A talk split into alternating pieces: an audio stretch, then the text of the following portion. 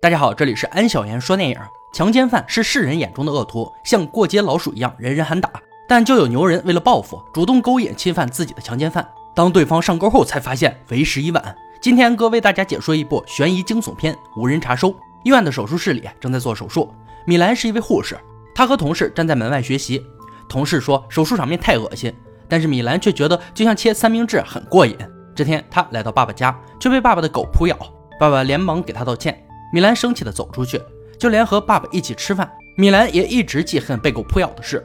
就在这时，有人突然窒息，身为护士的米兰赶忙上前，用牛排刀在脖子上切开小口，然后小心翼翼地插入吸管，帮助对方呼吸，等待救援。这一刻，米兰仿佛一个天使。几天后是同事的生日，心灵手巧的米兰亲自做了蛋糕，上面装饰着高贵圣洁、洁白无瑕的地兰花。同事觉得她是个完美无缺的人，于是当起红娘，要给她介绍男朋友。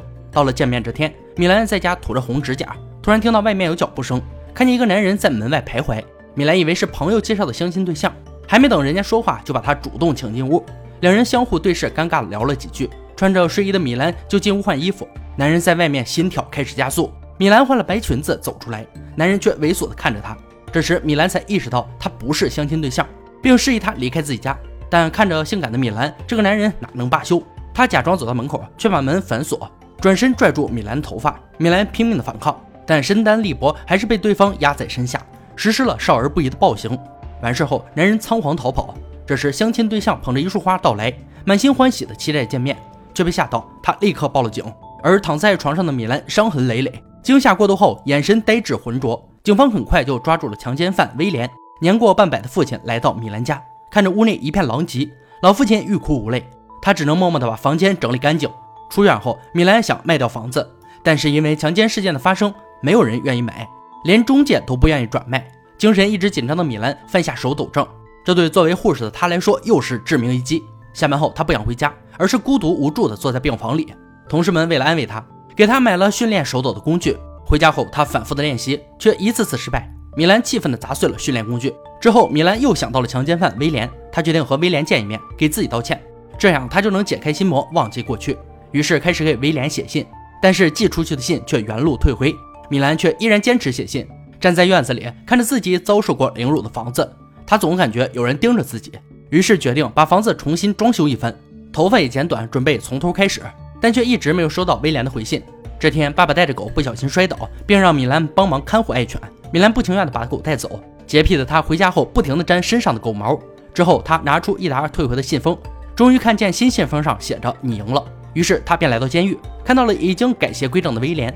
米兰强忍心酸愤怒，镇定地说着这场事故带来的伤害。威廉后悔莫及，真诚地向他道歉。回家的路上，米兰笑了，他开心地给狗送来食物。爸爸开玩笑地说：“米兰是来喂狗的，都不关心自己。”而米兰却说自己只关心伤害他的东西。之后，米兰和威廉频繁见面，米兰又做了精致的红指甲，两人相互诉说着各自的心声。威廉很拿手修理坏的东西，而米兰作为护士，最会修理人。两人找到了共同点。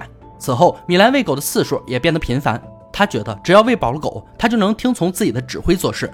这天，米兰穿着性感又来到监狱，但狱警却说今天见不到威廉。米兰失落地回到家。此刻，鬼知道他在想什么。再次见面后，米兰对威廉一顿埋怨。原来，因为狱友侮辱米兰和自己的关系，威廉大打出手后受伤住院。转眼圣诞节到了，爸爸觉得小狗没有以前活泼。米兰冷冷地说：“因为它老了。”另一边，威廉也收到了米兰送出的圣诞贺卡。狱友本想闻闻女人味儿，却被威廉暴打并给予警告。此后，两人就像情侣一般敞开心扉。得知米兰的妈妈哮喘病去世，威廉安慰着她，但米兰脸上却看不出一丝悲伤。不久后，威廉表现良好，要被释放。米兰震惊，她突然有些害怕。威廉希望以后可以弥补自己的过错，这让米兰不知所措。回家后，却看见伤心的爸爸，原来他的狗不知何故死了。米兰安慰着他。然后自己来解决后事。于是他来到了后院，把那只狗深深地埋进土坑里。然后父女俩谈起妈妈，爸爸觉得自己因为不顾家才让妈妈走错路，但米兰觉得爸爸没有错，却只字不提死去的妈妈。这天正在上班的米兰收到一束花，原来是出狱的威廉送的。米兰告诉他可以电联，但不能见面，也不能公开。而住在宾馆的威廉看见美女，照旧垂涎欲滴。之后他还是没忍住来找米兰。米兰虽然震惊。但也好像做好准备一样，他让威廉帮忙修理房屋。威廉心甘情愿为他做任何事。看见房檐上有个洞，威廉决定去买材料，以后回来修补。但五金店里，米兰爸爸一眼就认出他，看着他拿的木料正是米兰家的，于是他跑来询问米兰为何见威廉。米兰表示自己从没忘记过仇恨，只是让他修房子来弥补过错。爸爸气愤地吼道：“你还想被强奸吗？”这是戳进米兰的心里。激烈的争吵过后，爸爸觉得女儿变了，于是默默地离开。然而威廉看见这一幕后，告诉米兰自己不会再出现了，而米兰则编造各种理由又把他哄回来。于是威廉高兴地来到米兰家。天气太热，米兰给他端一杯冰水，威廉一饮而下。看着穿着性感的米兰，他又忍不住凑上前去。这时，他突然觉得肚子不舒服。米兰关心地问他是不是吃坏东西。威廉觉得也有可能。米兰主动让他进屋休息一下。只听咣当一声，一个人影倒地。当威廉醒来时，却躺在了床上，而米兰则依旧穿着白裙子站在床边。威廉夸赞她很漂亮，还感谢她的细心照顾。米兰说修理人自己最拿手。